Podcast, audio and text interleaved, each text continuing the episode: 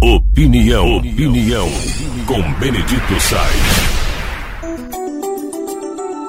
A colunista e comediante e influencer, todo mundo é influencer agora, conhecido como GK, vai promover uma nova festa de aniversário. É a chamada farofa da GK, coisa assim. É uma festa que, onde as pessoas que são chamadas de famosas se reúnem.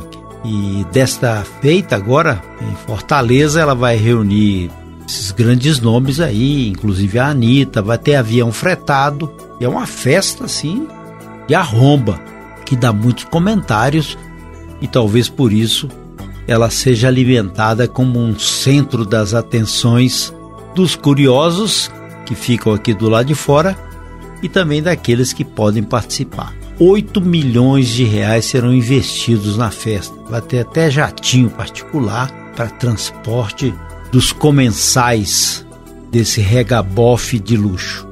E evidente, é uma festa, né? E festa com direito a tudo, inclusive um quarto escuro, o Dark Room. Esse quarto escuro tem regras para ir, mas não tem regra. Pelo que acontece lá, é, tem até a história de uma, uma, esses influencers beijando 100 bocas por dia. Um negócio assim de outro mundo.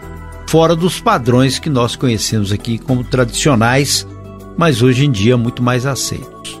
O, isso é um retrato do que ocorre em muitos lugares no mundo, onde as pessoas estão perdendo a noção do que seja aquela tradição que nós conhecemos e criam um cenário diferente.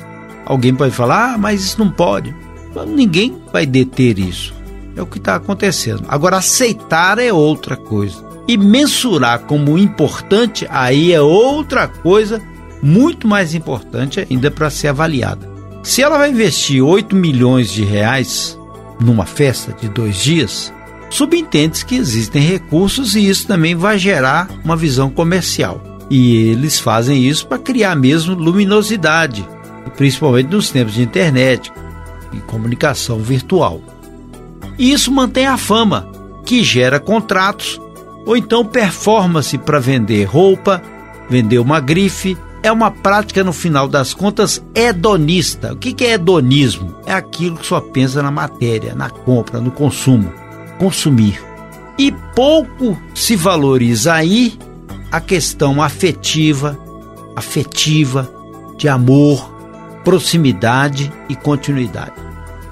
Aí alguém vai falar, isso é demodê, é fora de moda, isso é cafona. Antigamente tinha a palavra cafona, né? Fora de moda. Não é, porque aqueles que são solidários estão sendo eliminados. A filantropia está sendo eliminada. E as vozes que podem dar orientação com firmeza também estão sendo eliminadas, porque tudo pode, tudo deve, e aqueles que falam o contrário têm que ficar calados porque somente a opinião de quem é performático tem valor. A Débora Seco foi no programa de esporte mostrando a calcinha, com a calça arriada, e quem criticou quase foi execrada em praça pública. E agora virou festa, porque ela vai de mini saia no programa esportivo.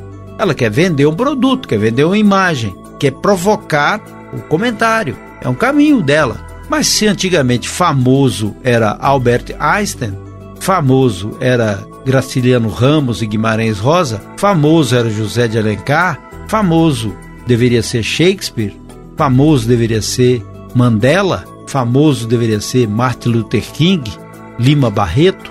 Bom, esses não são famosos mais. Famosos são aqueles que vão na farofa da GK.